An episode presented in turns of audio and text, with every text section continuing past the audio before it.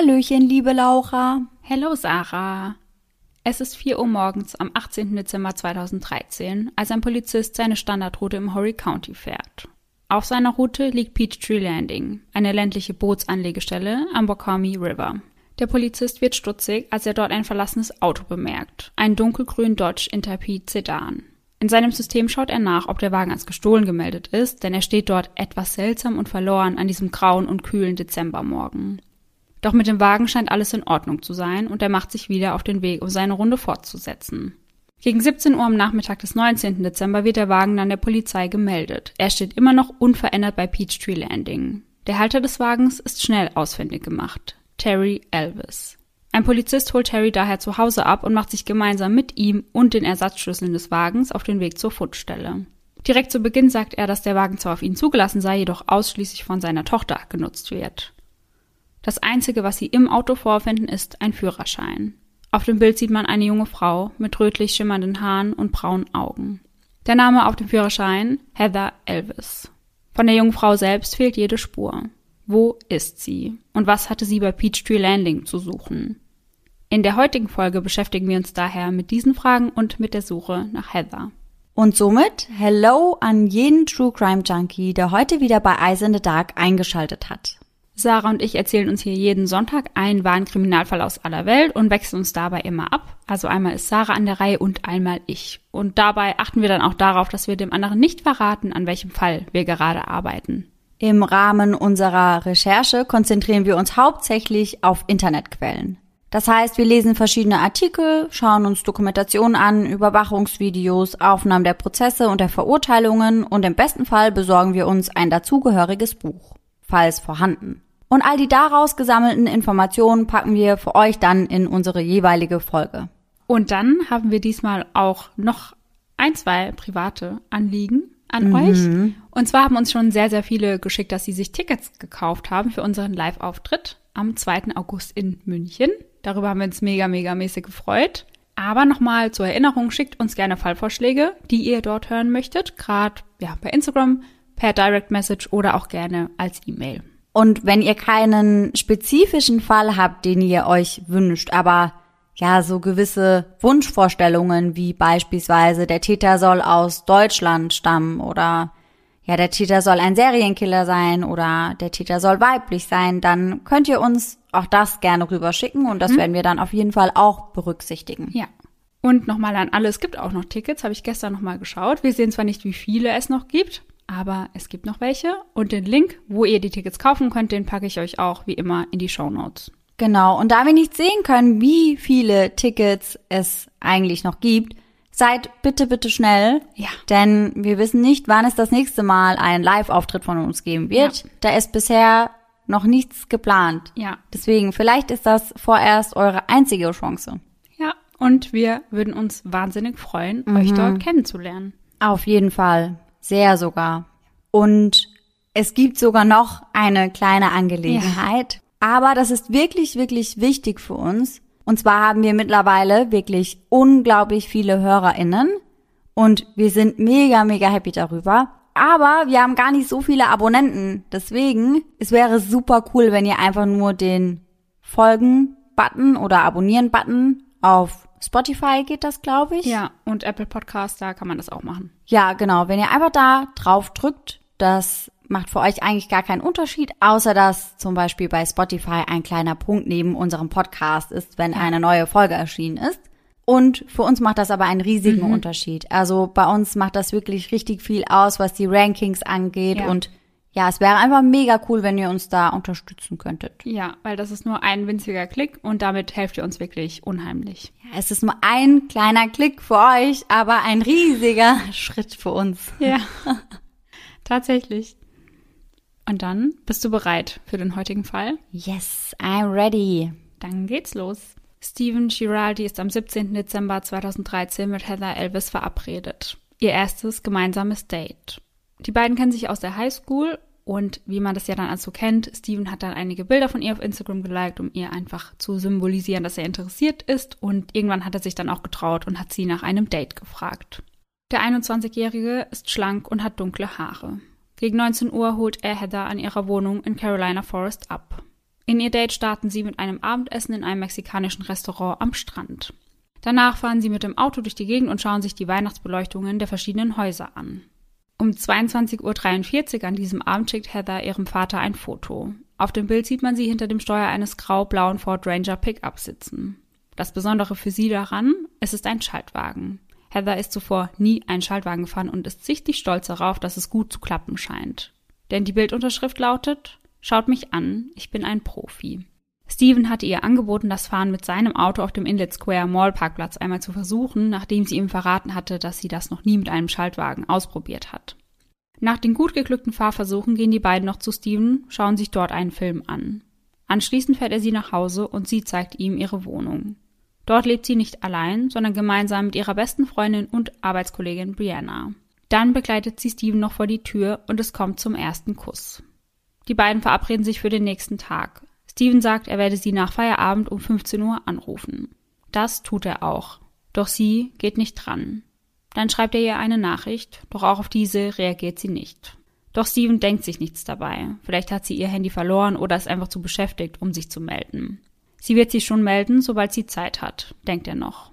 Steven wird nie wieder etwas von Heather hören. Sprechen wir an dieser Stelle also erst einmal über Heather. Sie wird am 30. Juni 1993 als Tochter von Terry und Debbie Elvis geboren. Beschrieben wird sie als liebevoll, fürsorglich, aufgedreht und sehr offen. Die Familie Elvis lebt in Myrtle Beach, eine Stadt an der Atlantikküste South Carolinas. Eine Stadt mit 32.000 Einwohnern, die jedes Jahr 14 Millionen Touristen empfängt. Ein Grund dafür sind die rund 100 Golfplätze in der Gegend. Im Juni findet zudem das Sun Fun Festival und das Coastal Uncorked Food and Wine Festival statt, welche beide weitere Touristen in die Stadt locken. Am Strand von Myrtle Beach steht ein Riesenrad, welches nachts leuchtet, und am Strand gibt es einen Unterhaltungskomplex namens Broadway, welcher 20 Restaurants und 100 Geschäfte beherbergt. Ihren Highschool-Abschluss absolviert Heather im Jahr 2011 an der St. James High School in Merrills Inley. Nachdem sie ihren Abschluss in der Tasche hat, zieht sie von zu Hause aus. Zunächst zu ihrem mittlerweile Ex-Freund, doch der wird irgendwann gewalttätig. Heather zieht aus, lebt für einige Tage in ihrem Auto, bis sie mit ihrer Freundin in die schon erwähnte WG zieht. Sie absolviert eine Ausbildung zur Kosmetikerin, denn Heather liebt Make-up. Ein weiteres Interesse von ihr ist Twitter. Meist postet die junge Frau am Tag zehn Tweets oder mehr. Kurz vor Weihnachten 2013 soll ihr neuer Job im Kosmetikstudio Beauty Parlor starten, welches sich in Downtown von Myrtle Beach befindet. Doch aktuell jobbt Heather noch in verschiedenen Bars und Restaurants. Zum einen im House of Blues in North Myrtle Beach und zum anderen im Tilted Kilt in Broadway. Da sie zu jung ist, um Alkohol auszuschenken, übernimmt sie den Posten der Hostess. Sie begrüßt also die Kunden und bringt sie zu ihren Plätzen. Und wenn man nach ihrem Facebook-Profil geht, liebt sie diesen Job. Denn dort schreibt sie, mein Job über deinem Job. Das Tilted Kilt kann man mit dem bekannten Hooters vergleichen. Die weiblichen Angestellten tragen Push-Up-BHs, weiße, bauchfreie Neckholder-Tops, geraffte kurze Röcke, weiße Socken und High Heels. Handys sind dort strikt verboten, doch Heather beachtet das nicht wirklich, sondern hat ihr Handy stets bei sich am Tisch mit dabei. Terry Elvis meldet seine älteste Tochter Heather am 19. Dezember 2013 als vermisst. Am selben Tag wird dann gegen 17 Uhr der Wagen bei Peachtree Landing gemeldet. Wir sind jetzt also genau an dem Zeitpunkt angekommen, mit dem wir in die Folge gestartet sind. Peachtree Landing ist 13 Kilometer von Heathers Wohnung entfernt. Ein Ort, der tagsüber gerne zum Picknicken genutzt wird. Doch in der Nacht ist es ein unheimlicher und dunkler Ort und wird als eines der dunkelsten Löcher in Horry County beschrieben. Brianna, Heathers beste Freundin, sagt später dazu, dass sie sich sicher ist, dass Heather dort jemanden treffen wollte, den sie kannte und vertraute. Niemals wäre sie alleine mitten in der Nacht ins Nirgendwo gefahren. Ihr Wagen ist weder beschädigt noch wurde er aufgebrochen. Terry schließt den Wagen mit Hilfe der Ersatzschlüssel auf. Darin herrscht reinstes Chaos. Für Heather jedoch nichts Ungewöhnliches. Im Auto finden sie nur den genannten Führerschein und einige Kassenzettel vom Tag vor ihrem Verschwinden. Einer stammt von der Kangaroo-Tankstelle um 16.18 Uhr und einer von McDonalds um 16.34 Uhr. Keine Spur von ihrem Handy, ihren Schlüsseln oder ihrem Geldbeutel. Terry fährt den Wagen nun zurück nach Hause. Dabei trägt er Handschuhe, um keine Beweise zu vernichten. Im nächsten Schritt wird Heathers Wohnung durchsucht. Doch auch hier stoßen die Ermittler auf nichts Ungewöhnliches. Keine Spuren eines Kampfes oder eines Einbruchs. Das Zimmer ihrer Mitbewohnerin ist sauber und aufgeräumt. Heathers Zimmer dagegen ist ähnlich wie ihr Auto ein großes Chaos. Handy, Geldbeutel und Schlüssel sind jedoch auch hier nicht auffindbar. Mittlerweile ist es Freitag, der 20. Dezember, und Heather erscheint nicht zu ihrer Schicht im Tilted Kilt. Und das ist sehr ungewöhnlich. Noch nie ist sie nicht zur Arbeit erschienen. Mittlerweile ist also jedem klar, dass hier irgendwas absolut nicht in Ordnung ist. Und die Suche nach Heather beginnt. Mit dabei sind Taucher, die den Fluss absuchen und Helikopter, die über den Wald und über Myrtle Beach ihre Kreise ziehen. Schnell werden 10.000 US-Dollar zur Belohnung ausgesetzt für Hinweise, die zu Heathers Auffinden führen. Ihr Vater Terry verteilt zudem Flyer, mit denen er um Hilfe bittet. Darauf zu lesen, bitte helft uns, unsere Tochter zu finden. Das ist unser Kind, unsere Tochter, unser Grund zu leben. Ich bitte Sie, sollten Sie Informationen haben, die helfen könnten, egal wie klein sie auch scheinen mögen, bitte kontaktieren Sie mich oder das Horry County Police Department unter den folgenden Nummern. Ihre Identität wird geschützt und Ihre Hinweise werden mehr geschätzt werden, als Sie sich das vorstellen können. Noch dazu spricht er mit allen möglichen Medien. Terry möchte, dass jeder in den Staaten weiß, wie seine Tochter aussieht und weiß, dass sie vermisst wird. Kurz darauf wird die Facebook-Seite Finde Heather Elvis gegründet. Dort werden Updates gepostet und Hinweise entgegengenommen. Und schneller als es der Familie lieb ist, ist auch schon Weihnachten. Doch ein Weihnachten ohne Heather ist kein wirkliches Weihnachten. Die Familie feiert nicht. Für sie gibt es keinen Grund zu feiern. Mit dem Ende der Feiertage geht die Suche nach der 20-Jährigen weiter. Freiwillige suchen den Fluss rund um Peachtree Landing mit Booten ab. Auf der Strecke von Myrtle Beach nach Surfside Beach suchen sie wirklich alles ab. Doch nichts. Keine Spur von Heather. Die Belohnung wurde mit Hilfe des Tilted Kilt bereits auf 20.000 Dollar erhöht. Die ganze Stadt sucht nach ihr. Überall hängen Flyer und Plakate. Jeder ist betroffen von dem plötzlichen Verschwinden der jungen Frau. Silvester. Ein neues Jahr beginnt. Ein Jahr, welches mit einem grausamen Fund startet. 40 Kilometer vom Peachtree Landing entfernt werden menschliche Knochen gefunden. Erwachsene Knochen. An diesem Tag postet Terry auf Facebook folgende Zeilen umgeben von Dunkelheit. Ich habe Angst vor dem, was ich nicht weiß. Mhm. Aber durch einige Tests kann dann festgestellt werden, dass die Knochen nicht zu Heather gehören, sondern zu einem vermissten Mann. Und dazu muss man sagen, dass es in den USA zu jeder Zeit 90.000 offene Vermisstenfälle gibt. Die Hälfte davon sind Frauen. Und um den weiteren Verlauf des Falls zu verstehen, müssen wir jetzt einen kleinen Zeitsprung machen in den Juli 2013. Es ist ein lauer Sommerabend, als die Mitarbeiter vom Tilted Kilt Eintrittskarten für ein Baseballspiel gesponsert bekommen. Anschließend fahren Heather und Brianna gemeinsam zurück zu ihrem Arbeitsplatz, denn dort hat Brianna ihr Auto geparkt. Und da sie jetzt schon einmal da sind, bestellen die beiden Mädchen sich noch Pommes und setzen sich, als ein Handwerker mit blauen Augen und braunen Haaren an ihrem Tisch vorbeigeht. Er setzt sich zu ihnen und sie unterhalten sich. Bei dem Mann handelt es sich um den 37-jährigen Sidney Mora aus Socastee. Er ist selbstständig und repariert in den umliegenden Restaurants immer das, was gerade kaputt ist. Im Tilted Kilt soll er gerade etwas in der Küche reparieren. Trotz des großen Altersunterschieds findet Heather schnell Gefallen an dem Mann mit den blauen Augen. Sie steht auf ältere Männer.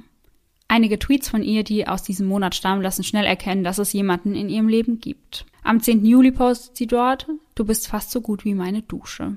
Nur einen Tag später, Baby hat eine böse Sache getan. Und ich bin schon viel zu tief drin, aber schau mir zu, wie ich noch tiefer gehe. Zur etwa selben Zeit postet Tammy Mora Familienfotos auf Facebook, die das Bild einer perfekten Familie zeigen sollen. Bei Tammy handelt es sich um Sydneys Ehefrau, mit der er drei Kinder im Alter von 8, 12 und 14 Jahren mhm. hat. Mhm. Aber die Ehe stellt laut Sydney kein Hindernis für ihn und Heather dar, denn Tammy und er führen eine offene Ehe und auch sie hat einen Freund. Okay. Weiß man, ob das stimmt oder ob das einfach nur so gesagt wird? Also wir wissen jetzt, dass das stimmt. Okay. Sydney taucht nun immer häufiger bei Heathers Arbeitsplatz auf und bringt ihr Kaffee oder etwas zu essen. Und wie ich vorhin schon erwähnt habe, hat sie immer ihr Handy bei der Schicht mit dabei und dann muss sie es einmal im Büro laden. Als das Handy dort liegt, schaut Jessica Cook, die Front of the House Managerin, kurz darauf und sieht eine Nachricht zwischen Heather und Sydney, in der sie gerade darüber schreiben, Sex auf der Terrasse im Tilted Kilt gehabt zu haben. Mhm. Schnell spricht sich die Beziehung der beiden unter den Kollegen also herum. Einige von Heathers Kollegen sind nicht gerade begeistert und heißen es nicht gut, was sie da macht. Eines Tages hängt am schwarzen Brett ein Zettel mit folgender Nachricht. Hey Ladies, bitte hört auf mit dem Hausmeister zu schlafen, er ist verheiratet. Ja gut, aber wenn er wirklich eine offene Beziehung führt oder eine offene ja. Ehe führt, dann why not? Also ja. mein Ding wäre es auch nicht. Aber also es spricht ja nichts dagegen, Ja, das ist wenn man es das ja. kann. Weil wenn sich jemand für eine offene Ehe entscheidet und da beide mit fein sind, dann ist das ja in Ordnung. Ja, leben und leben lassen. Ganz genau. Doch Heather liebt Sydney. Er gibt ihr das Gefühl, die einzige Frau in seinem Leben zu sein. Und auch Sydney sagt ihr immer wieder, wie sehr er sie liebt und dass er seine Frau sogar für sie verlassen möchte. Aber andererseits bietet er ihr dann an, mit ihm und seiner Familie nach Florida zu ziehen. Sie könne ja als Nanny für seine drei Kinder arbeiten. Und die Frau würde dann aber über die Beziehung, die die beiden haben, Bescheid wissen. Ja. Ich meine, ja, wenn das für alle Beteiligten in Ordnung ist, ja. Ja, ich frage mich halt, ob, ja, ob sie sich vielleicht dann auch einen Gärtner zulegen dürfte. Gute Frage. Am 28. Juli ändert Heather ihren Facebook-Status zu in einer Beziehung. Ein Kommentar unter dem Update lautet mit wem? Worauf sie antwortet, erzähle ich dir morgen. Am selben Tag postet Tammy auf Facebook folgenden Post. Vermisse meinen langhaarigen, sexy, tätowierten Ehemann. Im August macht Sydney mit seiner Familie einen Ausflug nach Orlando, bei dem sie sowohl Disney World als auch SeaWorld einen Besuch abstatten. Tammy hält all das auf Facebook fest und man sieht dort eine scheinbar glückliche Familie, die eine gute Zeit zusammen verbringt. Es war einmal ein Engel und ein Teufel, die sich ineinander verliebten. Es ging nicht gut aus, schreibt Heather am 21. September auf Twitter. Die Beziehung mit Sydney ist aus und vorbei. Erst einen Monat später, also im Oktober, bekommt Tammy mit, dass Heather und Sydney eine Affäre miteinander hatten. So nennt sie das Ganze. Und jetzt sollte man ja meinen, dass es für sie kein Problem sein sollte, da wir ja schon drüber gesprochen haben, dass die beiden eine offene Ehe führen. Doch Fehlanzeige. Jetzt geht der Terror für Heather los. Tammy bombardiert sie mit Anrufen, teilweise mit 60 Stück pro Tag. Noch dazu postet sie auf den sozialen Medien schreckliche Dinge über die junge Frau. Tammy zwingt Sydney, Heather anzurufen und ihr erneut zu sagen, dass es vorbei ist. Dabei sagt er ihr dann Dinge wie, du hast nur die Beine für mich breit gemacht oder du bedeutest mir rein gar nichts. Heather ist nach diesem Anruf nicht mehr dieselbe. Sie ist am Boden zerstört, verliert ihre sonst so lebensfrohe und offene Art. Etwa zur gleichen Zeit fällt sowohl Heather als auch ihren Kollegen auf, dass sie einige Kilo zugenommen hat. Plötzlich braucht sie den BH, den sie bei der Arbeit trägt, in drei Nummern größer. Sie bekommt also Angst davor, schwanger zu sein, und zwar von Sydney. Umgehend besorgt sie sich einen Schwangerschaftstest, den sie im Tilted Kilt macht. Gemeinsam mit ihren Kollegen und ihrer Chefin wartet sie auf das Ergebnis. Als die kurzen Minuten endlich vorbei sind, steht auf dem Test Error.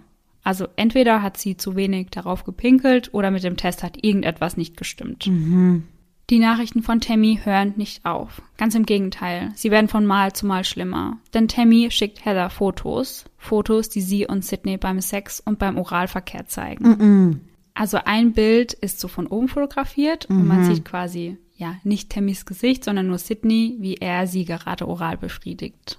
Und das hat sie Heather geschickt. Ich glaube, ich habe noch nie gehört, dass eine Frau solche Bilder macht oder verschickt. Ja, also ich finde, wenn sie das machen, weil, ja, keine Ahnung, sie da Lust Ja, drauf haben, ja, ist es ja auch, ja, es kann ja wirklich jeder so machen, wie er will, aber dann das zu verschicken, einfach nur um zu sagen, hey, das ist mein Mann, vor allem wenn die Beziehung zwischen den beiden schon längst beendet ist. Ja, Also, so get over it. ja, Es ist doch schon längst beendet. ja. Doch das ist nicht das Schlimmste, das sie macht. Jede Nacht fesselt sie ihren Ehemann ans Bett. Er Mhm. soll gar nicht erst die Chance haben, zurück zu Heather zu gehen. Also, wir wissen ja noch gar nicht, wer von beiden sich getrennt hat, ob Heather oder Sydney. Aber Ja. ich gehe mal davon aus, dass es dann wohl Sydney war Genau, das ist zumindest das, was bekannt ist. und dass Tammy ihn wahrscheinlich dazu gezwungen hat, oder? Also offiziell soll sie ja erst einen Monat später davon erfahren haben. Aber ja, ob das jetzt so ganz stimmt, weiß man natürlich nicht. Weil warum fesselt sie ihn denn fest, wenn er sich von sich aus getrennt hat, dann muss sie ja eigentlich gar keine Angst haben, dass er Ja. wieder zu ihr zurückgeht. Ich finde es vor allem Wahnsinn, dass man das macht. Also wenn man sich dazu entscheidet, eine offene Ehe zu führen, dann ja, muss man ja damit rechnen, dass das passiert. Und wenn man dann vielleicht merkt, okay, ich merke, mich verletzt das und ich möchte das doch nicht, dann muss man da mit seinem Partner drüber sprechen und vor allem dann ja auch die Affäre oder andere Beziehungen rauslassen, weil sie ist ja dann die Letzte, die was dafür kann. Ja, und ich finde aber auch ganz ehrlich, also selbst wenn das keine offene Beziehung gewesen wäre und er einfach fremdgegangen wäre, niemand hat doch, egal aus welchem Grund, das Recht, jemanden nachts ans Bett zu fesseln. Ja. Ja, aber er hat das scheinbar so akzeptiert, hat er auch später ausgesagt, dass das für ihn in Ordnung gewesen sei. Noch dazu soll er sich ihren Namen im Leistenbereich tätowieren lassen. Alleine unterwegs sein darf er schon gar nicht, nicht einmal bei der Arbeit. Tammy folgt ihm auf Schritt und Tritt. Die schrecklichen Nachrichten von Tammy an Heather nehmen auch im November kein Ende. In der Nacht vom 1. auf den 2. November schreibt Tammy Heather Nachrichten von Sydneys Handy und der Verlauf sieht so aus. Heather schreibt Sydney? Fragezeichen. Tammy, yeah, was geht? Wer zur Hölle ist da? Warum verfickt schreibst du um 12.30 Uhr eine Nachricht und antwortest nicht? Jemand bekommt gleich den Arsch aufgerissen, du Schlampe bist gerade dabei, deinen letzten Atemzug zu nehmen. Die Antwort darauf? Was in aller Welt? Sorry, mein Handy war die ganze Nacht kaputt und hat mich keine Anrufe annehmen lassen. Dann war es wie eingefroren. Aber du bist mir auch eine Erklärung schuldig. Tammy darauf wieder. Warum das? Wer ist da? Ich missbillige Menschen, die einfach auflegen. Uncool. Entweder du sagst mir sofort, wer du bist, oder ich werde einen Weg finden. Dieser Weg wird kein gutes Ende für dich nehmen. Du willst mich jetzt sofort anrufen und mir alles erklären. Es wäre die bessere Entscheidung. Ich habe Sydney seit Januar 2012 verfolgt. Am besten rufst du zurück und sprichst sofort mit mir. Schütze dich selbst. Ich gebe dir eine letzte Chance, mir zu antworten, bevor wir uns persönlich treffen. Nur eine. Hey Süße, bist du bereit, die Mrs. kennenzulernen? Die Kinder wollen dich treffen. Heather, so, wann bekommt Sydney sein Handy zurück? Und wer nun antwortet, ob tatsächlich Sydney oder ob es immer noch Tammy mhm. ist, ist später nicht klar. Laut Sydney war er es aber selbst. Sydney schreibt also, ich bin es, aber wir können nicht mehr sprechen. Heather, kannst du für eine Minute anrufen? Sydney wieder, nein, ich liebe meine Familie. Heather, ha, okay. Sydney, sorry, ich habe einen Fehler gemacht. Darauf sie wieder, du wusstest, was du tust. Es war kein Fehler. Ich verstehe, dass es so nicht weitergehen kann. Ich möchte nur sicher gehen, dass deine Frau nicht mehr bei mir auf der Arbeit anruft. Ich habe bereits Stunden verloren, nachdem ich heimgeschickt wurde, weil sie angerufen hat. Sydney, du kümmerst sie nicht. Sie hat einen Freund. Sie war nur wütend auf mich, weil ich sie angelogen habe. Sie möchte nun, dass ich einige Tests absolviere, um zu prüfen, dass ich keine Gefühle für dich bekommen habe. Heather? Und warum muss das hier enden, wenn sie einen Freund hat? Hör auf, so ein Schwächling zu sein und lass dich nicht von ihr kontrollieren. Sydney, ich kann das nicht mehr tun, es ist nicht richtig. Heather, ja, okay. Sydney dann, du kannst anrufen, wenn du magst. DJ, du bist dumm. Die Antwort folgt prompt und Heather fragt, wer ist DJ? Sydney dann wieder, du bist DJ. Hast du getrunken? Lol. Wolltest du nicht reden? Du kannst mich anrufen. Heather, hahaha. Ha, ha. Hat dir etwa gesagt, das sei mein Name? Glaube, du hast recht. Er ist ein Lügner. Sydney, Heather, du wolltest mich vorhin noch sprechen. Du kannst jetzt anrufen. Über was wolltest du sprechen? Ich glaube, du bist ein wenig besessen von mir. Heather, nein, war nur aus Langeweile. Sydney, wenn du mich sprechen möchtest, kannst du jetzt anrufen. Andernfalls lass mich für immer in Ruhe. Meine Tochter wird dieses Handy und diese Nummer bekommen. Heather, wirklich? Also ist das der Grund, warum du mir so kindische Nachrichten vom Handy deines betrügenden Ehemanns schickst? Sydney, wähle die Nummer, ich bin's. Heather, du rufst an. Sydney? Nein. Heather dann nochmal Sydney? Fragezeichen. Und seine letzte Nachricht. Dein Schlampenarsch muss mich jetzt in Ruhe lassen. Hör auf, mich zu stalken, du verrückte, verfickte Hure. Mm -mm. Und da ist man sich nämlich unsicher, ob das wirklich Sydney war oder ja. wieder Tammy, weil das eigentlich eher zu Tammy passt. Ja, ich glaube, das hätte ich auch eher so eingeordnet, aber werden wir wahrscheinlich nie erfahren. Nein. Am 5. November retweetet Heather einen Tweet von Comedian Daniel Tosh, der lautet Hey, ihr verheirateten Typen. Ihr könnt eure Frauen entweder betrügen oder sie ermorden. Nie beides. Das ist der Zeitpunkt, wenn ihr geschnappt werdet. Tammy hört nicht, wie von Heather aufgefordert, damit auf, im Tilted Kilt anzurufen. Und so kommt es, dass sie am 11. November wieder nach Hause geschickt wird und Stunden und damit auch Geld verliert. Kurz darauf schreibt Tammy mit ihrer Schwester Ashley.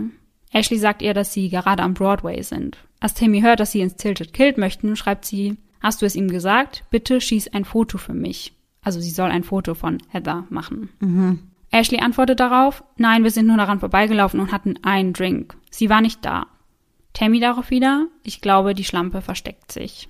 Am 19. November nimmt sich die Familie Murrah eine Auszeit und macht erneut eine Reise nach Disney World, von der sie erst am 11. Dezember zurückkehren. Zu dieser Zeit geht es mit Heather bergauf. Ihr geht es wieder besser.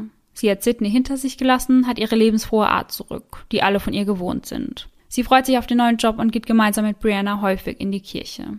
Am 6. Dezember schreibt Tammy einer Freundin folgende Nachricht. Ich liebe ihn nicht. Er hat mich verraten und ich werde das nie vergessen oder vergeben. Ich hasse ihn verdammt nochmal. Es ist wie es ist. Ich habe viele Schwänze abgelehnt, besonders zu Beginn des ersten Ehejahres. Es tut nicht wirklich weh. Ich habe mich bereits vor zwei Jahren entliebt. Und somit sind wir nun wieder in dem Monat angelangt, in dem Heather verschwindet. Die Polizei hat mittlerweile ihre Handydaten ausgewertet und kann so die Nacht ihres Verschwindens rekonstruieren. Mhm. Eine Vollmondnacht. Um 1.15 Uhr in der Nacht wird sie von ihrem Date Steven zu Hause abgesetzt. Zehn Minuten später um 1.25 Uhr erhält sie einen Anruf aus einer Telefonzelle und der Anruf dauert für 4 Minuten und 38 Sekunden. Um 1.44 Uhr telefoniert sie mit Brianna und um was es in dem Gespräch ging, erfährt die Polizei von Brianna selbst. Heather ruft sie ganz aufgelöst an und weint hysterisch. Sie erzählt Brianna, dass Sidney sich gemeldet hat. Brianna fragt sie, warum sie überhaupt noch abgehoben hat. Aber ja klar, wenn er sie von einer Telefonzelle aus angerufen hat, wusste sie natürlich nicht, wer sie da gerade anruft. Er sagt zu ihr, dass er sie zurückhaben wolle, seine Frau verlassen möchte und nur noch mit ihr zusammen sein möchte. Er wolle sie treffen, er vermisse sie. Briannas Worte darauf, tu es nicht. Du hast dich so gut geschlagen, du hast endlich weitergemacht, du hattest ein Date. Heather weiß nicht, was sie tun soll. Sie weint, weil sie das Timing seines Anrufs nicht verstehen kann. Sie ist sauer und hat Angst. Warum hat er sie angerufen, kurz nachdem Steven gegangen war? Brianna sagt ihr weiter, dass sie nichts überstürzen solle und eine Nacht darüber schlafen soll. Dann lenkt sie das Thema auf das Date mit Steven, will wissen, wie es gelaufen ist. Sie sprechen also kurz darüber. Brianna sagt am Schluss noch Love you und legt auf. Dass dies das letzte Mal sein wird, dass sie je mit ihrer besten Freundin sprechen wird, ahnt sie zu diesem Zeitpunkt noch nicht. Um 2.29 Uhr versucht Heather neunmal die Telefonzelle anzurufen, von welcher Sydney sie zuvor angerufen hatte. Doch niemand geht ran. Kurze Zeit später lockt sich ihr Handy bei einem Mast beim Longbeards Bar and Grill am Carolina Forest Boulevard ein. Dort bleibt sie 15 Minuten. Danach wird das Handy im Augusta Planation Drive geortet und anschließend erneut beim Longbeards Bar and Grill für weitere 15 Minuten. Sie versucht Sydney auf seinem Handy zu erreichen, wieder keine Antwort. Danach ist das Handy wieder in Bewegung und befindet sich kurze Zeit später für fünf Minuten wieder in ihrer Wohnung. Von dort aus versucht sie um 3.14 Uhr erneut Sidney anzurufen und er geht ran. Das Telefonat geht für vier Minuten und 15 Sekunden und auch Sidney ist zu diesem Zeitpunkt in seinem Haus. Nach diesem Telefonat bewegt sich Heathers Handy an der White River Road entlang, weiter Richtung Forest Brook Road und anschließend zur Peachtree Road. Um 3.37 Uhr befindet sich ihr Handy bei Peachtree Landing. Eine Minute später tätigt sie drei weitere Versuche, Sydney anzurufen. Alle im Abstand von zwei Minuten. Alle bleiben unbeantwortet. Danach ein weiterer Versuch. Und anderthalb Minuten später enden ihre Telefondaten. Der letzte Ort, an dem das Handy geortet wird, ist irgendwo im Wakami National Wildlife Park. Aufgrund dieser Daten geraten Sydney und Tammy ins Visier der Ermittler. Ihre Handydaten werden als nächstes ausgewertet, doch wirklich mehr Informationen erhalten die Ermittler dadurch nicht. Zwischen dem 2. November und dem 18. Dezember, genau gesagt um 4.43 Uhr am Morgen, gab es keinerlei Kontakt zwischen dem Ehepaar. Aber das ist auch nicht sonderlich verwunderlich, denn Tammy hatte Sydney das Handy abgenommen, nachdem sie von der Affäre erfahren hat. Die Nachricht vom 18. Dezember um 4.37 Uhr von Tammy an Sydney lautet, die Potstickers und Orangensaft, worauf Sydney mit Yes, Madam antwortet. Interessant hingegen sind einige Aufnahmen von verschiedenen Überwachungskameras aus der Nacht von ihrem Verschwinden. Eine zeigt Sydney um 1.12 Uhr in der Nacht in einem Walmart in Myrtle Beach. Er geht hinein und kauft dort Zigaretten und einen Schwangerschaftstest. Dann geht er wieder. Um 1.35 Uhr wird er von der Kamera an der Kangaroo-Tankstelle auf der Joe White Avenue eingefangen, als er Heather von der Telefonzelle der gegenüberliegenden Straßenseite anruft. Doch das ist immer noch nicht alles. Eine Nachbarin der Moras, die von den Verdächtigungen hört, gibt der Polizei freiwillig die Aufnahmen ihrer privaten Überwachungskamera frei. Und das Haus der Nachbarin liegt quasi näher in Richtung Peachtree Landing als das von Sydney. Und noch dazu erhalten die Ermittler Überwachungsaufnahmen einer Firma, die sich genau auf dieser Straße befindet. Und beide Aufnahmen zeigen dasselbe. Einen dunklen Ford F150 in Richtung Peachtree Landing vorbeifahren. Einmal um 3.35 Uhr und einmal um 3.36 Uhr. Also an der einen Kamera um 3.35 Uhr, an der anderen um 3.36 Uhr. Mhm. Um 3.45 Uhr und um 3.46 Uhr kommt das Fahrzeug aus dieser Richtung wieder zurück. Aufgrund der nicht ganz so guten Qualität der Aufnahmen lässt sich jedoch kein Nummernschild erkennen, doch eins fällt auf. Der Wagen sieht dem Wagen der Moras verdächtig ähnlich. Am 28. Januar 2014 kommt es zu einer Festnahme, doch nicht zur Festnahme von Sydney oder Tammy. Stattdessen werden William Christopher Barrett und Garrett Ryan Starnes festgenommen und wegen Justizbehinderung angeklagt. Die beiden sollen also Posts auf den sozialen Netzwerken geteilt haben, mhm. die ja falsche Informationen über das Verschwinden beinhaltet haben und einfach die Arbeit der Polizei behindert haben. Garretts Anklage wird im April fallen gelassen, nachdem ein Beamter die vorläufige Anhörung verpasst. William hingegen wird verurteilt und bei ihm handelt es sich um einen Freund der Familie Elvis, der sich für die Suche nach Heather eingesetzt hat. Bei ihm war das Problem, dass er mit Zeugen gesprochen hat und ebenso die Polizeiarbeit gestört hat. Mhm. William sagt aber, dass eben keiner der Polizei traut, sie aber ihm getraut haben und mit ihm sprechen wollten. Mittlerweile ist es Februar und immer noch keine Spur von Heather. Am 4. Februar, kurz nach 13 Uhr, kommen zwei Männer in einem Jeep zu Terrys Arbeitsplatz gefahren und rufen. Wir haben bereits Heather. Morgan ist die nächste. Und bei Morgan handelt es sich um seine zweite Tochter. Die zwei Männer, die das gerufen haben, können aber nie ausfindig gemacht werden. Im selben Monat gibt Sidney mehrere Beschwerden bei der Polizei ab. Er gibt an, dass Leute auf sein Auto geschossen haben, als er an ihnen vorbeifuhr. Die Polizei überprüft das, kann jedoch keine Spuren finden, die diese Anschuldigungen bestätigen. Außerdem würde er Drohungen erhalten und verfolgt werden. Selbst seine Familie würde Drohungen erhalten und seine Haustiere seien getötet worden. Doch auch hier wieder, für nichts davon gibt es irgendwelche Beweise. Doch Sidney möchte ein Zeichen setzen. Er bringt eine Nachricht an der Hauswand an, um zu verdeutlichen, wie schlimm die Situation für ihn und seine Familie ist und möchte einfach, dass er in Ruhe gelassen wird. Am 21. Februar scheint endlich Bewegung in den Fall zu kommen. Der Abschnitt des South Carolina Highway 814 wird gesperrt. Und dieser Abschnitt liegt direkt neben dem Haus von Sydney. Und genau dort wollen die Ermittler auch hin. Sie stellen das gesamte Haus komplett auf den Kopf. Insgesamt dauert die Durchsuchung elf Stunden. Das Haus ist das reinste Chaos. Alles ist unordentlich und verschmutzt. Nach dieser Untersuchung werden sowohl Sidney als auch Tammy festgenommen und wegen Justizbehinderung und Erregung öffentlichen Ärgernisses festgenommen.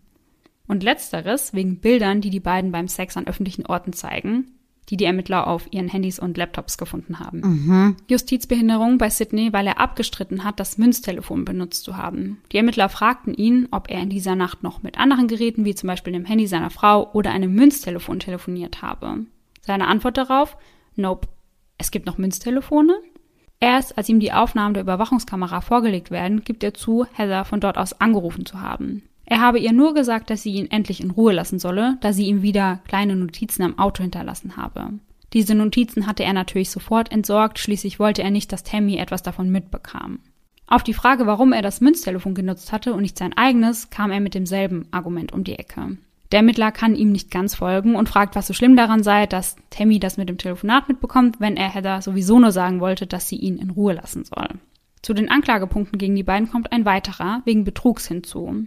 Sie hatten Sozialleistungen angefordert und die Formulare nicht korrekt ausgefüllt. Schaut man sich die Polizeifotos der beiden, vor allem jedoch das von Tammy an, wird mir zumindest ganz anders zumute. Denn Tammy grinst, fast schon triumphierend, in die Kamera.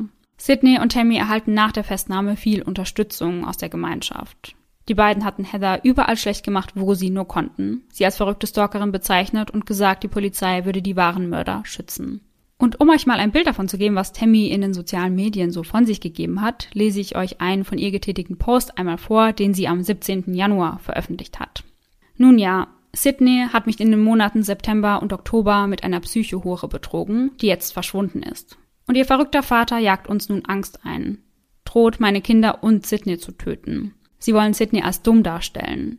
In Klammern, dieses Mädchen hatte seine Businesskarte an ihrem Arbeitsplatz aus dem Büro geklaut und Fantasien über ihn gehabt. Und das schon seit März. Zu diesem Zeitpunkt weiß ich gerade kein anderes Wort, um meinen Ehemann zu beschreiben. Alles, was ihr tun müsst, ist euch den Twitter-Account dieses Mädchens anzusehen, in Klammern auch wenn vier Monate davon in den letzten Wochen verschwunden sind. Und ihr Tumblr müsst ihr euch anschauen, um zu sehen, was für eine vertrete Person sie wirklich ist. Mich könnte das weniger interessieren, denn ich hatte auch einen Freund für die letzten Jahre. Aber wenn jemand meine Kinder mit ins Spiel bringt, ist es eine komplett andere Geschichte. Ich werde nicht tolerieren, dass jemand meine Kinder verletzt, nur weil mein Mann dreimal mit einer Hure geschlafen hat auf dem Rücksitz ihres Autos und mehr nicht.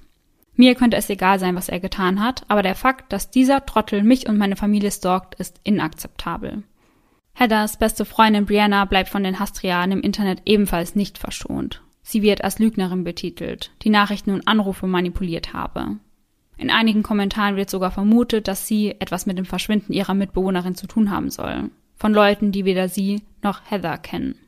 Zusammenfassend lässt sich also sagen, dass die Gemeinde zu diesem Zeitpunkt in zwei Lager gespaltet ist. Ebenfalls noch im Februar wird die Anklage der beiden um weitere Punkte ergänzt. Mord, Entführung und Verschwörung zur Entführung.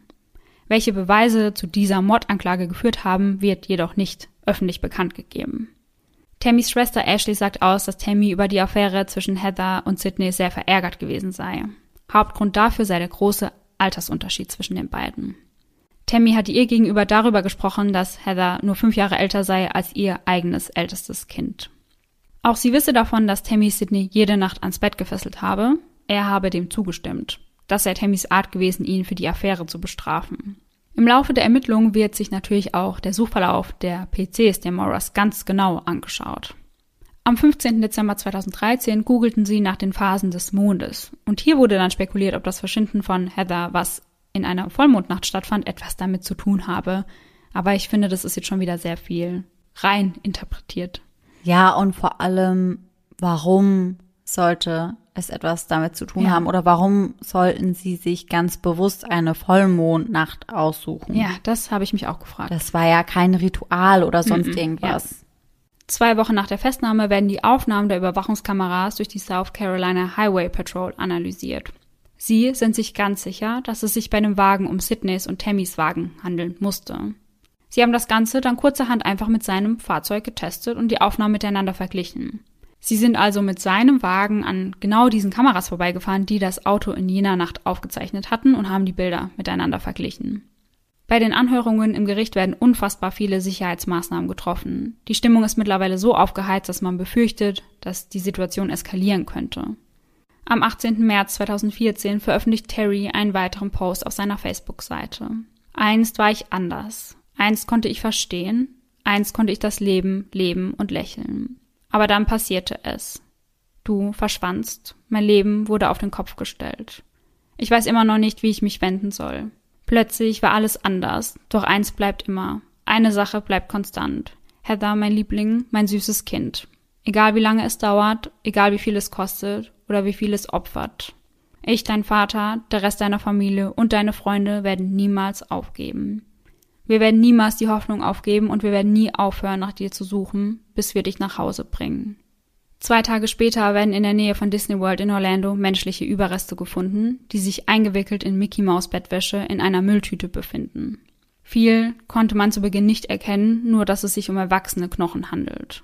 Für die Familie Elvis beginnt nun wieder eine Zeit des Wartens. Haben sie nun ihre Heather gefunden? Können sie sie nun zu Grabe tragen? Doch auch diesmal kann anhand von verschiedener Tests festgestellt werden, dass es sich nicht um die Überreste der 20-Jährigen handelt. Am 18. Dezember 2014 jährt sich Heathers Verschwinden zum ersten Mal. Viele Menschen versammeln sich bei Peachtree Landing, um Kerzen anzuzünden und an sie zu denken. Es wird Musik gespielt und es laufen viele Tränen. Im Jahr 2015 gibt es für die Familie Elvis wieder mehr schlechte Nachrichten als gute. Denn Sydney und Tammy kommen auf freien Fuß. Das Haus von Tammys Mutter wird als Kaution akzeptiert, die pro Person übrigens bei 100.000 Dollar liegt. Und diesbezüglich gab es natürlich auch eine Anhörung, bei der die Argumente dafür und dagegen abgewogen wurden. Die Verteidiger der beiden sprachen davon, dass sie keine Gefahr für die Gemeinschaft darstellen würden.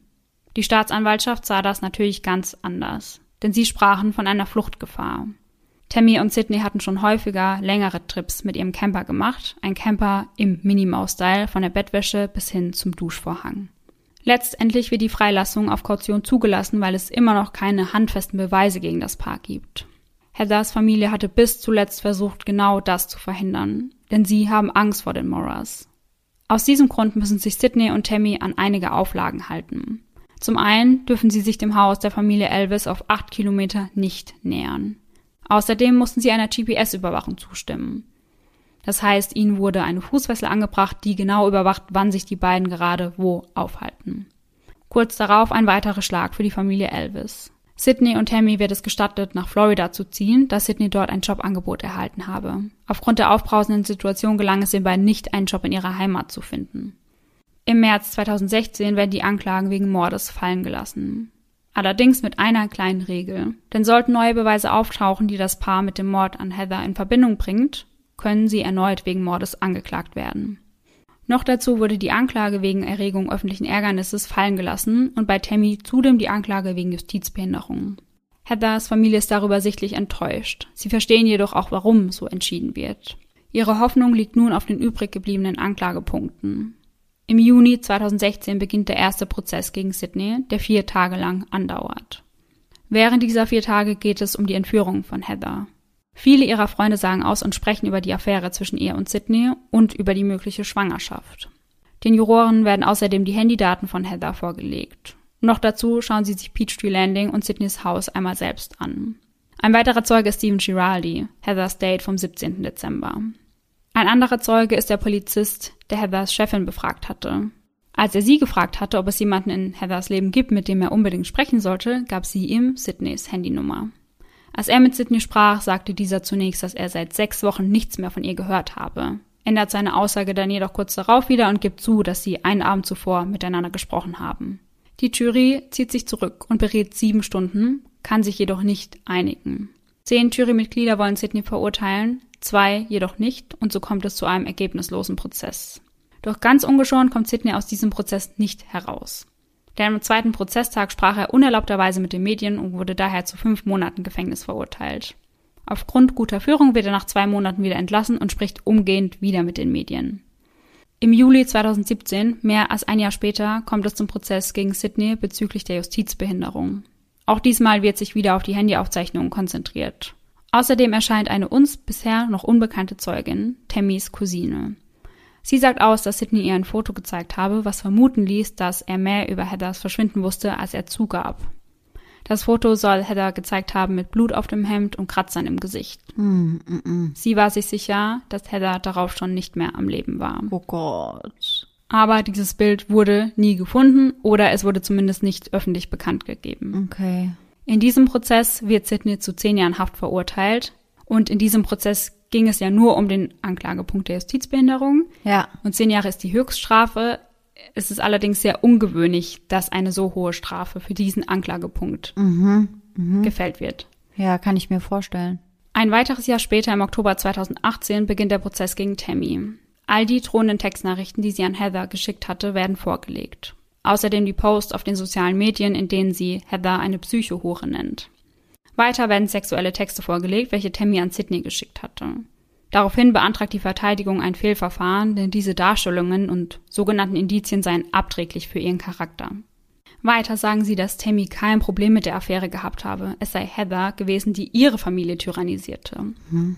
Tammy gibt vor Gericht an, mit Heather einen Monat vor ihrem Verschwinden gesprochen zu haben und mit ihr gemeinsam alle Probleme aus der Welt geschafft zu haben. Für sie sei die Beziehung zwischen Heather und Sydney belanglos gewesen. Und eigentlich sollten vor Gericht auch Tammys Kinder und ihre Mutter aussagen, doch die sollen sich die Übertragung des Verfahrens angeschaut haben und das noch bevor sie ihre eigene Aussage tätigen und das ist ja verboten, weil die Zeugen sich dadurch beeinflussen lassen könnten. Wer jedoch aussagt, ist Tammys Schwester Ashley.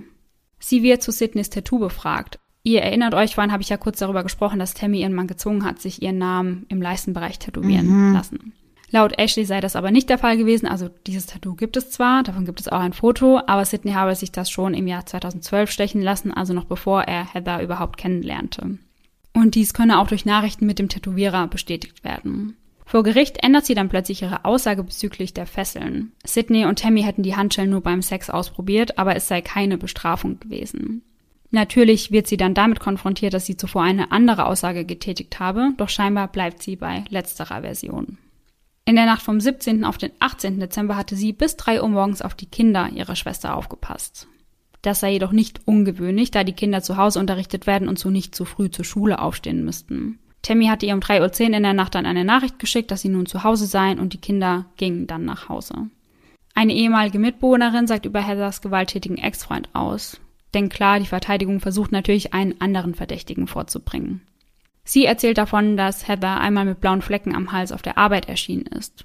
Jedoch gibt sie auch zu, längere Zeit keinen Kontakt mehr zu ihr gehabt zu haben. Noch dazu sagen zwei junge Männer aus. Einer hatte einmal eine sexuelle Beziehung zu Heather gehabt, der andere will sie am 20. Dezember noch in einer Bar getroffen haben. Als die Aufnahmen dann jedoch überprüft werden, kann festgestellt werden, dass die junge Frau, die der Zeuge meint, nicht Heather war.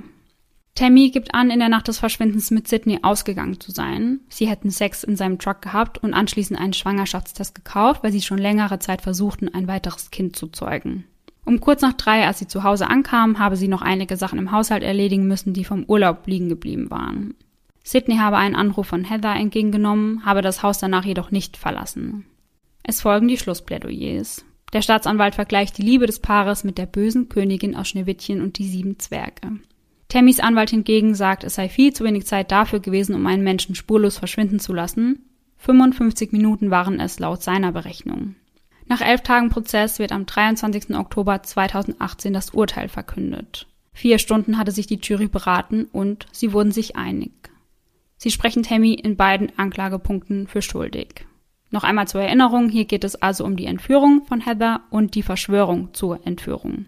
Pro Anklagepunkt wird sie zu 30 Jahren Haft verurteilt. Die beiden Strafen laufen jedoch gleichzeitig, das bedeutet also insgesamt 30 Jahre Haft. Mhm. Umgehend kündigt Tammy an, gegen das Urteil vorgehen zu wollen. Am Tag nach dem Prozess muss sich auch Terry Elvis eine Anklage stellen. Tammy behauptet, dass Terry ihren Anwalt auf der Toilette beleidigt und beschimpft habe. Terry gibt den Kontakt zu, streitet jedoch ab, ihn beleidigt zu haben. Dennoch wird er zu einer 400 Dollar Strafe verurteilt. Im September 2019 beginnt der zweite Prozess gegen Sydney. Während dieses Prozesses kommt ein weiterer, in meinen Augen sehr wichtiger Beweis in den Fokus. Sydney und Tammy wurden von Überwachungskameras dabei aufgenommen, wie sie ihren Truck nur wenige Tage nach Heathers Verschwinden gründlich reinigten. Mhm. Ja, ja, sehr auffällig. Am 20. September 2019 fällt nach nur zwei Stunden Beratung das Urteil. Schuldig der Entführung an Heather Elvis, schuldig der Verschwörung zur Entführung an Heather Elvis.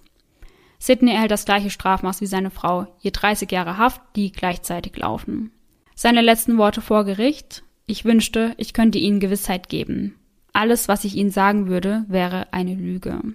Heathers Familie gibt die Suche nach ihr nicht auf und wird das auch niemals tun.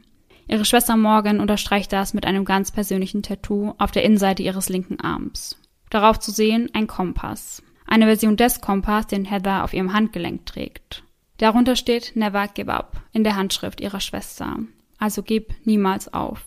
Rechts und links neben dem Kompass befinden sich verschiedene Koordinaten. Einmal die des Familienhauses und einmal die vom Peachtree Landing, die Stelle, an der Heathers Auto gefunden wurde. Und damit sind wir schon am Ende des Falls angekommen. Und ich oh muss sagen, ich habe gar keinen Zweifel daran, dass Tammy und Sidney etwas damit zu tun haben. Ja, ich tatsächlich auch nicht.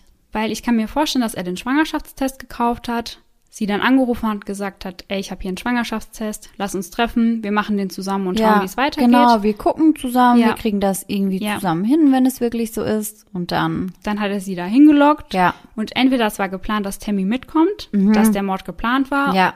Oder sie kam dann irgendwie auch dazu, hat das mitbekommen, weil sie ihn ja auch nonstop kontrolliert hat. Ja, ja, eben. Ist ausgerastet und, und dann das ist die Situation so eskaliert. Genau. Aber ich glaube auf jeden Fall, dass die beiden was damit zu tun haben. Ja, ja, das glaube ich auch. Also ich kann mir nicht vorstellen, dass der gewalttätige Ex-Freund irgendetwas damit zu tun hat. Ich denke, ja, das ist, wie du ja. gesagt hast, etwas an den Haaren herbeigezogen, um einfach eine andere verdächtige Person ja. mit ins Spiel zu bringen. Und Ihr habt ja gesehen, wie Tammy ausgerastet ist, nur wegen der Affäre. Mhm. Könnt ihr euch ja vorstellen, was bei ihr abgegangen ist, wenn sie erfahren hat, dass Heather möglicherweise schwanger von Sydney sein ja, könnte. Ja, das wäre wahrscheinlich, ja, der Worst Case für sie ja. gewesen.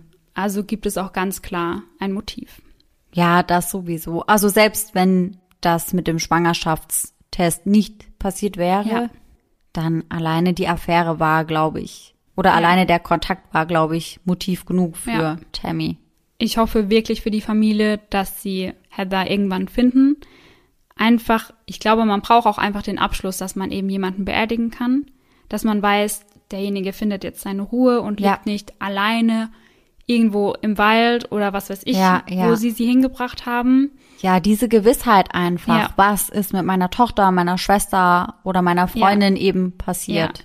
Und ich wollte noch eine Sache sagen, weil ich auch in meiner Recherche ganz oft darauf gestoßen bin, dass Leute gesagt haben, ja, selbst schuld, wenn man sich auf einen verheirateten Ehemann einlässt. Finde ich, erstens wurde ihr gesagt, sie führen eine offene Ehe. Mhm. Es wurde ihr gesagt, es sei völlig fein. Ja. Und ich finde trotzdem, Heather war Anfang 20 und dass man dann als erwachsene Frau mit 40 Jahren oder über 40 Jahren, wie alt Tammy zu dem Zeitpunkt war, dann so sehr auf eine 20-Jährige losgeht, obwohl sie selbst ja auch einen Ja, ja. Partner außerhalb der Ehe hat, finde ich einfach unglaublich und da finde ich nicht, dass man Heather irgendeine Schuld dafür geben kann. Ja, und ich finde auch generell, egal wie alt Heather war oder egal, ob das jetzt eine offene Beziehung war oder nicht, niemand ist selbst schuld, wenn ihm dann Gewalt Ja, angetan wird. Weil dann verlass doch einfach deinen Mann, wenn du damit nicht klarkommst oder sprich mit ihm, ihr habt keine offene Ehe mehr, aber das ist einfach Ja, nur krank. ja, und auch ganz ehrlich, selbst wenn du verbal Ja, ausrastest, eine Sache, aber niemand hat es einfach verdient, ja, ja, absolut so nicht. abgefangen zu werden und was weiß ich, was Ja. mit ihr passiert ist. Aber das, ja, das kann einfach nicht gerechtfertigt werden. Ja, genau, das war mir nochmal ganz wichtig, das anzusprechen, weil ich das ganz furchtbar fand, dass wieder so viel Victim Blaming betrieben wurde in diesem Fall. Ja, ja, aber das ist ja, ja, leider in den meisten unserer Ja. Fälle so. Ich glaube, es gibt fast keinen Fall, in dem es das nicht Ja. in irgendeiner Art und Weise gibt. Ja, ja, auf jeden Fall. Ich bin mega gespannt auf eure Gedanken zu dem Fall, ob ihr den Fall schon kanntet und ob ihr das auch so seht wie wir, dass Tammy und Sydney definitiv Schuld an ihrem Verschwinden haben oder ob ihr eine ganz andere Theorie habt, lasst uns das auf jeden Fall gerne wissen. Genau, würde ich auch sagen. Ich bin sehr gespannt, was ihr zu sagen habt. Und dann hoffen wir natürlich, dass ihr alle nächsten Sonntag wieder mit dabei seid und bis dahin schöne Träume. Bis dann. Tschüss! Tschüssi.